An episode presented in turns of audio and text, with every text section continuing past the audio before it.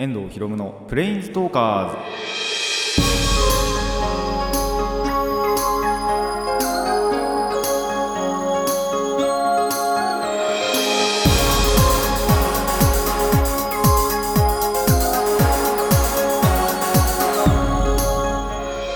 ズラジオの前の皆さんこんにちは。遠藤博夢のプレインズトーカーズパーソナリティの遠藤博夢です。この番組はアニメゲーム声優が大好きなこの僕遠藤博夢がマジック・ザ・ギャザリングのプレインズウォーカーがいろいろな次元を旅するがごとくいろいろなジャンルの話をする番組です。いやー台風来ましたね。秋になってもかよという話ではありますけど24号が直撃しましたよ。本当にねあの気温的には本当に秋になってきてるじゃないですか。結構涼しくなってきてまだまだ30度とかいう暑い日もありますけど 結構まだありますけども。ただまあ秋にはやっぱりなりつつあるなっていうところでまた台風かよみたいな夏にワンサが来たじゃないかっていう話だと思うんですけどそれがまた秋になっても来るっていうのがびっくりしたなと思いました。しかも今回の24号すごい強くって夏に来たのよりも強かったんじゃないかなと思って全然衰えないなってむしろ強くなったのびっくりしましたね。あのー、皆さんの家ご自宅大丈夫でしたか？僕の家平気だったんですよ。ただ時間帯が時間帯だったんですごい夜にそのうちの地域来たんですね。寝れなかったっすよ。うるさくて。すごい風の音と風が強かったのかなやっぱり。であのー、すんごい強くってもううるさくてしょうがなくって全然寝れなかったっていう。その日だけはね睡眠不足になったなっていうことはありました。でまあ家大丈夫だったんですけど隣の家の瓦が飛んだらしくってちょっとあのー、うちのは大丈夫だったらしいんですけどただ結構その下に落ちたらしくてその頃に多分僕気づいた時にはもうあの、片付けられてたんですけどただその河原とか落ちちゃってちょっとそっち側のその隣の家の方の通路を通るのちょっと控えてねみたいなこと言われたりあとその次の日とかかな次の日次の日とかにあの、業者さんが来てで脚立すごいでっかいの持ってきてあの河原の修理をしてたりするぐらい結構大変ではあったので身近では。なんであのそういうところもですねあの気をつけねばなと思います。まあ皆さんもそういうこと絶対ありますのであのぜひ気をつけてください。結構その向かいの家とかにも飛んだらしいんでねあの危ないなというところで気をつけて僕も気をつけていきたいなと思います。というわけでラジオの方始めていきましょう。遠藤ひろむのプレインズトーカーズ今回もレッツプレインズトーク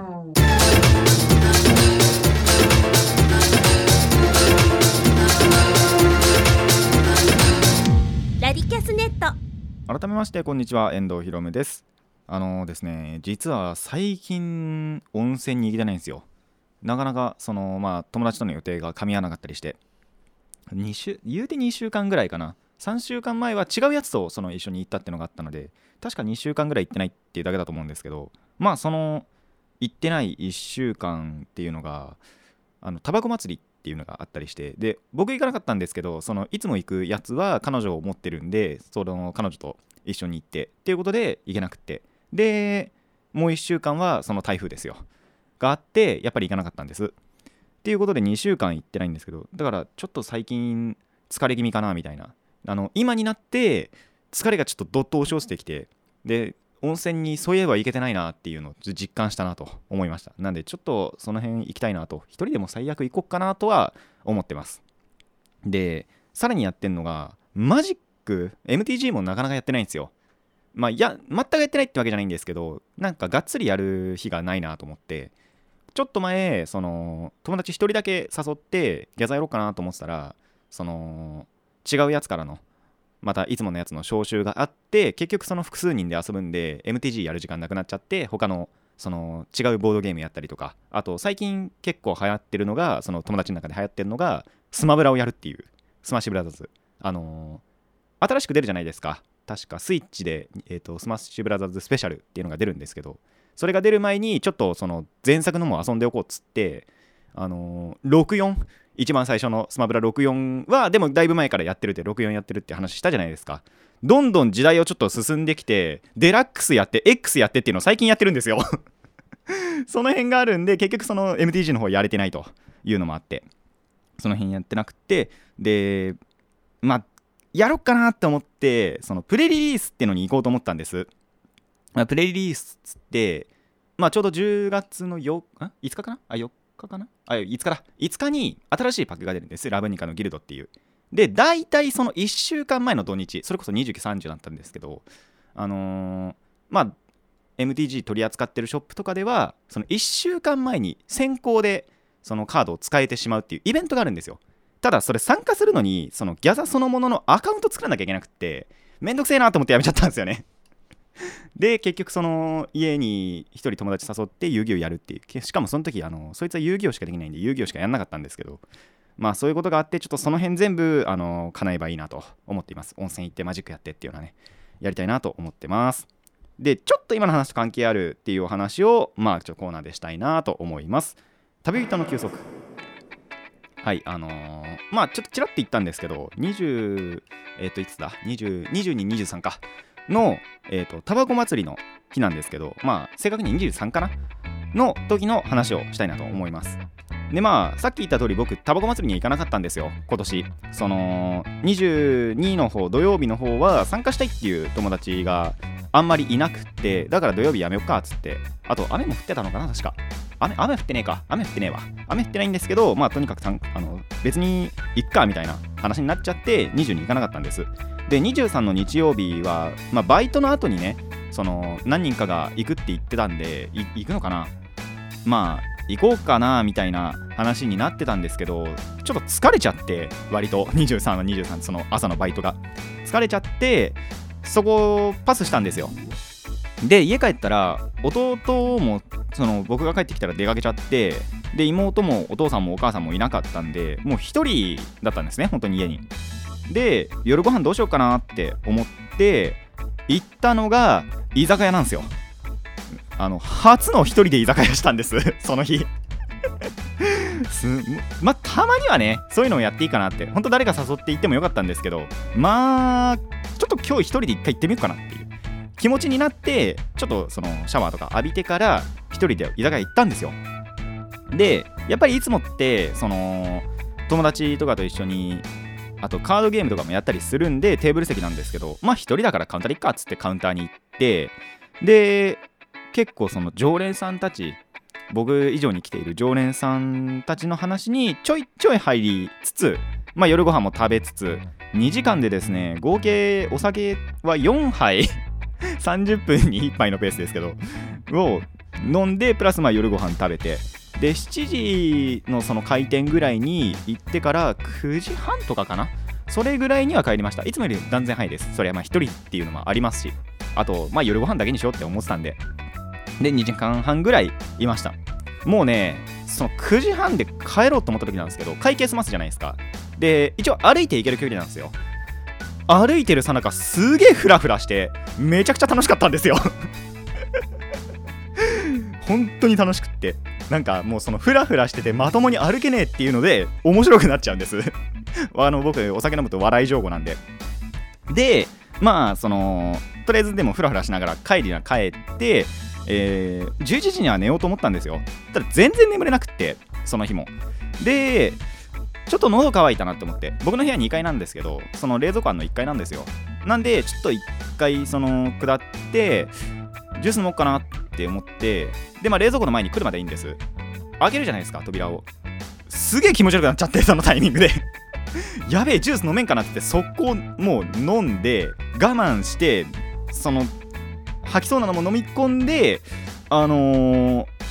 なんとか飲んで ジュースも2杯ぐらい飲んだかな。でもう我慢して寝ました。そのままちょっと気持ち悪いの抑えながらまた2階に登ってで、えー、と寝るということをしてちょっと死にそうになりましたね。でしかも何ってその次の日ですよ。それで多分アルコールとかも回ったからか分かんないんですけど5時に起きちゃってでもう寝れねえなって思っちゃったんですよ。でまあ2度寝はしたんですけど一応。ただ1回ちょっと5時に起きちゃってそしたらお母さんにびっくりされたんですね。今日何早いの？っつって。で何かっていうとその次の日24日ですよ。金スパなんですね。あの前回言いましたけどそのキングスーパーライブがあったんでその前日にこれやっちゃったかって思ったんですけどただですねもう本当にあの死ぬかと思ったんですけどただそれ以上にやっぱりこういうのすると楽しいなって思ったのであの最近ね一人で飲んでないなっていう人いたらあのー、未成年ダメですよ。絶対未成年ダメなんですけどあのー、ちゃんと成年してる方であの最近一人で飲んでないなっていう方はですねぜひ一人飲みまたあの頃を思い出してみてください。以上、えー、旅人の休息でした。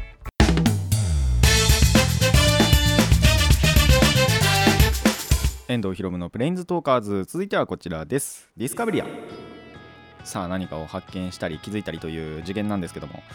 あの前々回にバイトの5連勤のお話をしてで3 3日目だったかな？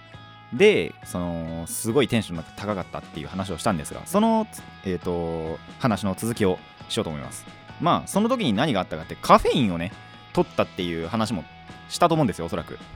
なんで実際にそのカフェインにどんな効果があるのかっていうのをちょっとだけ調べてきました。かいつまんであのかいつまんで言います。後のところあのー、残りの部分はですねぜひ調べてほしいんですけどもまあそもそもそのカフェインの大まかなところで何があるのかというのをですね、えー、お伝えしてきたらなと思います。まあやっぱり一番知られてるのは覚醒効果ですよね。あの目が覚めるっていう。まあ眠りにくくなるというか。そういうのでよくやっぱり一夜漬けをしたりとか、まあ、仕事の時に寝たくないとかそういうのがあると思うんですけど、まあ、これやっぱり実際あるものなんですよカフェインに。覚醒効果っていうのがあってまあどうなの？あと興奮作用って言ったらいいのかな？やっぱりその興奮しちゃって眠りにくくなるみたいな。そういうのがやっぱりあります。で結構こっから興味深いのが疲労回復に効くらしいんですよ。どうも。あのまあサイトによって書いてあったり書いてなかったりっていうのはあるんですけどまあ、ちょいちょい見るのが疲労回復。やっぱり飲むとなんだろうちょっとや疲れが取れるっていうかそういう軽減効果はあるらしいです。でまあだからやっぱりその前々回のあのバイトの時なんかもちょっとその疲れてはいたんですけどただなんだろう大丈夫な疲れみたいなあんまりそのもうだるくてやべえなみたいなそういう疲れじゃなかったんですねやっぱり。っていうのもあって多分もうこの2つだけでそのその日の僕はハイテンションになってたんだと思います。でこれ知られてるのかな？脂肪分解の効果ってあるらしいんですねなんと。そのちゃんとコーヒー飲んで運動もしないといけないんですけどただやっぱり脂肪の分解率なんかが上がるらしくってダイエットにも効果があるというらしいです。実際に。とかあとまあ女性の方はちょっと必聴なのがシミ予防シミ防止っていうのもあるらしい。あのー、メラニンの発生なんかを抑えてくれるっていうそういう効果も実はカフェインに含まれていると。いうところでメリットをちょっと4つぐらい、あの、紹介したんですけど、まあ、まだまだいっぱいあるんでその辺は調べてみてください。でこれが大体どれぐらいの効果が出るのかどれぐらいで効果が出るのかっていう話なんですがまずそのカフェイン取ってから30分後からあのー、まあ、続く時は本当に何時間も何時間も続いちゃうらしくってだからそれをするとその飲む時間帯によってはやっぱり不眠とかっていうのが起きちゃうらしいんですがだから一番朝一番とかで飲んだらいいのかなっていう感じでただ、えーと、続かないと本当に1時間とかそれぐらいで効果はなくなっちゃうらしいです。あと他にも集中力の向上とか記憶力の向上とかそういうのもあれらしいんであのー、その辺はですねちょっとサイトとかを見ながらあ自分にはこれが合ってんのかなみたいなそういうのを、えーと見つけ出していただければいいんじゃないかなと思います。でちょっと今もちらって言った通りやっぱりそのメリットだけじゃないんですよ。デメリットもいっぱいあってまあさっきも言った不眠。ちょっと眠りにくくなっちゃう興奮作用とかが効いちゃって眠りにくくなっちゃうっていうのは割と多分僕もね あのー、当てはまるような気がするんですけど。まあそれがあったりとか。あと内臓を弱らせちゃうっていうのもあるらしいんですね。どうも。とかあとやっぱ中毒性もあのあんまりにもその一気に大量に飲んじゃうと中毒死しちゃうっていう事件もあったらしいのでそういうあの量とかっていうのもあのサイトを見ながらぜひぜひあのコーヒーと付き合ってみてください。あとカフェインっていろいろ意外とそのコーヒー以外にも、まあ、紅茶に含まれてるっていうのもあったりすると思うんですけど普通のジュースの課題もあの含まれてるっていうのはなきにしもあらずなのでその辺も、えっと、ぜひ調べていけた、えー、いただけたらなと思います。あの全部丸投げになっちゃいますがただ、あのー、興味のあるところのね、まあ、覚醒効果疲労回復脂肪分解シミ防止というあと記憶力の向上集中力の向上っていうのはありますのでその辺、あの、ちょっと考えながらというか、あの、活用していただけたらいいんじゃないかなと思います。僕はそうだろうどうだろうな。もういいかなみたいな ところはありますがちょっとそのコーヒーに抵抗があるなっていう方もぜひぜひあの飲んでみてください。以上ディスカブリアでした。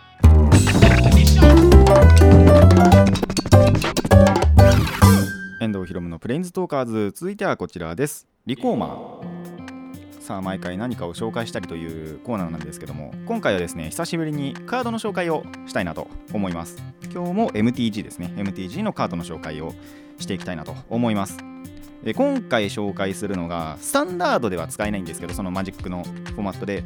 えー、スタンダードでは使えないんですが、えー、モダンという環境以下、まあ、モダンレガシーヴィンテージなどで使える、えー、カード魂萩というカードを紹介したいなと思います。まあこれニコニコ動画に上がってる某その動画で一目惚れを してしまいましてこれ強えなと思ってで、あのー、実際にその僕らの間でそろそろモダンもやろっかっていう話になってきたのでそのモダンやり始めるっていう時に、まあ、最初に組もうかなと思っている、えー、キーカードになっております。実際にどんなスペックかと言いますとまず呼ぶための、まあ、コストが、えー、黒2つと4マナ合計6マナですね。黒を2つ含む、えー、6マナで出すことができます。黒黒4って書いてあるのかな？って言えばいいかな？でえっ、ー、とパワーとタフネスが44という、えーと、6マナ44って見ただけだと割とまあ弱い弱いってほどでもないですけどまあ平均的というか普通というかそんな感じの印象にはなります。ただこいつちょっと恐ろしい能力ありましてまず一つが探査っていう能力。まあ、これを唱える際、えー、墓地の、えー、カードを追放するとコストを1つ軽減できる。でこいつの不特定まあそれって不特定マナコストしか、えっと、軽減することができないんで最大4枚まで。だから最低黒黒っていうのを払わなきゃいけないんですけどそれプラス墓地を4つ追放すると出ることができる出すことができると。なんで実際のマナコスト言ってしまうと黒黒の2マナだけで44っていうスペック。そう見るとちょっと強いなっていう感じはあるんですけどだここで比較対象ちょっと1個出てきましてえグルマグのアンコっていうのがほとんど同じことをしてくるんですね。えっ、ー、とこいつの場合は黒と1個と6マナ、まあ、合計7マナで55なんですけど探査が使えると。だからこいつの場合はもう実際は黒1マナだけで55なんですよ。って考えるとちょっとこいつには見劣りしてしまうかなっていうところあるんですが、まあ、グルマグのあんこってその効果だけなんですね。本当にそのえっ、ー、と55のバニラっていうだけなんですよ。ただ魂吐きそれ以上に恐ろしい能力を持っていてえー、まあちょっと敵外の読みますね。魂はぎの探査能力によって飛行を持つクリーチャーカードが追放されたなら魂はぎは飛行を持つ。で先制攻撃2段攻撃接し速攻呪言破壊不能半言到達トランプル警戒についても同様であると何を言ってるのか全然わかんないと思いますが。えー、要はもともとこいつには探査っていう能力しかないんですけど追放するクリーチャーによってはいろんな能力をつけられると一気に。で合計がえー、っと家飛行と、えー、先制2段接し速攻呪言破壊不能半音到達トランプル警戒11個ですね。の能力を同時につけることができると。もともとはその何もないんですけど。っていうところがこいつの強いところだなと思います。でまあ一個一個ね例えばその飛行を持つクリーチャー1個を追放しました。えっ、ー、とじゃあ先制攻撃を追放しました。接し追放しました。速攻追放しました。って4つだけじゃないですか。そこで相性のいいカードがいそのキーワード能力をいくつも持っている。という、えー、クリーチャーなんですよ。例えばなんですけどえっ、ー、とこのアクローマ。怒りの天使だったかな？まあ、憤怒の天使でもいいんですけど、怒りの天使アクローマですね。怒りの天使アクローマ、日本語版が出ねえな。どこ行った？アクローマの復讐じゃない。まあいいや。これだけでもわかるべ。えー、っと、はい、怒りの天使アクローマは、飛行と先制攻撃、警戒トランプル、速攻。まあ、ちょっとプロテクションっていう能力を魂はぎにつけることできないんで、プロテクションだけは除外するんですけど、この5つの能力をもう得ることができると。それだけでも結構強い。で、スタンダードに存在するカードだと、ゼダルパっていうカードがあったりとか、あと、彩色のマンティコアっていうのも、これとはまた違う、その5つの能力を持っていたりするので、その辺を追放できるとやっぱり強いんじゃないかなというのが、こいつのスペックになっております。なんで、あのぜひぜひあの皆さん11個のね、この能力を全部マシマシにした究極生命体を 作っていただけたらと思うんですが、もちろん、えーと強いだけではありません。例えばやっぱりその打ち消しっていうのには弱いですしあとやっぱりこのデッキを作る上でこいつだけが要は強いんでワンマンデッキになりがちなんですよ。でそうなるとフィールドにこいつ1体しかいないんですね。で布告能力っていうのが、まあ、MTG ありまして相手に、えーと、生贄を選ばせる。っていう能力があると魂ハゲを生贄にせざるを得ない状況になったりするんですよ。こいつ1体しかいないんで。場にね。そうなるとその布告能力とかにも弱かったりするしあと、まあ、破壊不能という、まあ、破壊されないっていう能力があるんですけどそれをつけていないとやっぱり破壊されてしまいますしあとは墓地対策ですね。あのー、そもそもこの探査をする前に墓地を吹き飛ばされてあの追放艇で使えなくされたら、えーと、そもそもこいつを呼ぶことができないというところもありますのでそういうのにはもちろん弱いです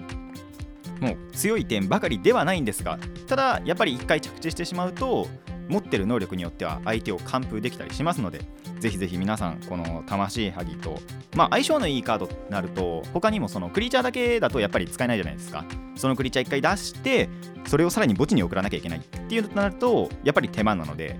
例えば、えー、信仰なき物あさり。これカード2枚引いて2枚を墓地に落とす。手札から。っていうカードなんでそういうのでそういう大物のアクローマとかゼダルパなんかを落としてそれを探査に使うっていう方法を取ったりだとかあと忌まわしい回収。これはデッキトップから5枚を、まあ、見てでクリーチャー1枚だけ回収して残りを墓地に置く。デッキからこいつは直接墓地に送ることもできるっていうカードなんですけどそういうのを使ってそのデカブツを落としで、えー、それを探査に当てて魂ハゲを出すっていう流れを、えー、使えるとこので、えー、このカード輝きますのでぜひぜひ皆さんあの動画も参照にしながら僕らの究極生命体という動画も参照にしながら、えー、この魂ハギを活用してもらえたらいいんじゃないかなと思います。僕もモダンでねそろそろ使いたいなと思っています。以上リコーマーでした。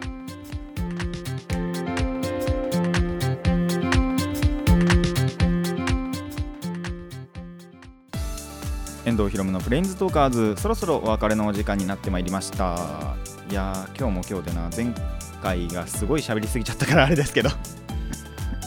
まあ言えなかった場所というか、ま場所で言えなかった部分なんかを今回も言えてよかったなと思いますが。本当にな最近そのギャザもしてないし温泉も行ってないしでね割と溜まってる気がするんですよね。まあその分その前回のキングスーパーライブがあったりだとかまあそのさらに前にはそもそもギャザ店に行ったりだとかそういうのがあったんでそれでまあ賄ってる部分もあるにはあるんですけどやっぱり実際にやりたいなというところがあったんで本当はなプレリリース行ってもよかったんじゃないかなとは思いましたねやっぱり。まあ次にやっぱり組みたいスタンダードで組むデッキなんかもありますしまあモダン作る前にやっぱそっちもやんなきゃなっていう話ではあるんですけども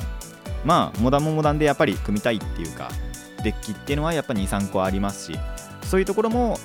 組んでいけたらなと思いますのでその辺はまたやっぱりその組んだらここでお話ししたりするかもしれないので、あのー、ぜひぜひお楽しみにということで。他にはどうかな？まあ結構その週末で遊んだりっていうのはありますのでその辺で、まあ、温泉行けたりだとかマジックできたらいいなとは思っています。本当にできたらいいな感覚なんですよね。実際にやっぱその雨とか降っちゃったら温泉は行けないわけですしで友達もいっぱい集まっちゃったら他のことをやったりするんであのマジックザケザリングできなかったりしますので本当にできたらいいなっていう感覚ではあるんですがでもやっぱりやりたいなっていうのも今本当にその遊戯王もねやってはいるんですけどただちょっとまたその運が落ちてきたんですよ。この前すごかったのがギャンブルデッキで表を出さなきゃいけないのに全部裏出すっていうあのかなりやばい状況が あったりしたぐらいなんでちょっとそれ考えるとやっぱりそのギャザもねやってちょっと運を取り戻していきたいなっていうところではそれかもしかしたらギャザの方では運がいいっていうのかもしれないですしね。っていうのもあるんでギャザやりたいなっていう感じがします。あのー、その辺は本当にその日その時で決まったりするものだと思うのでめげずに いきたいなと思っています。それではそろそろ終わりにしていきましょう。遠藤ひろむのプレインズトーカーズ。ここまでのお相手は遠藤ひろむでした。また次回もレッツプレインズトーク。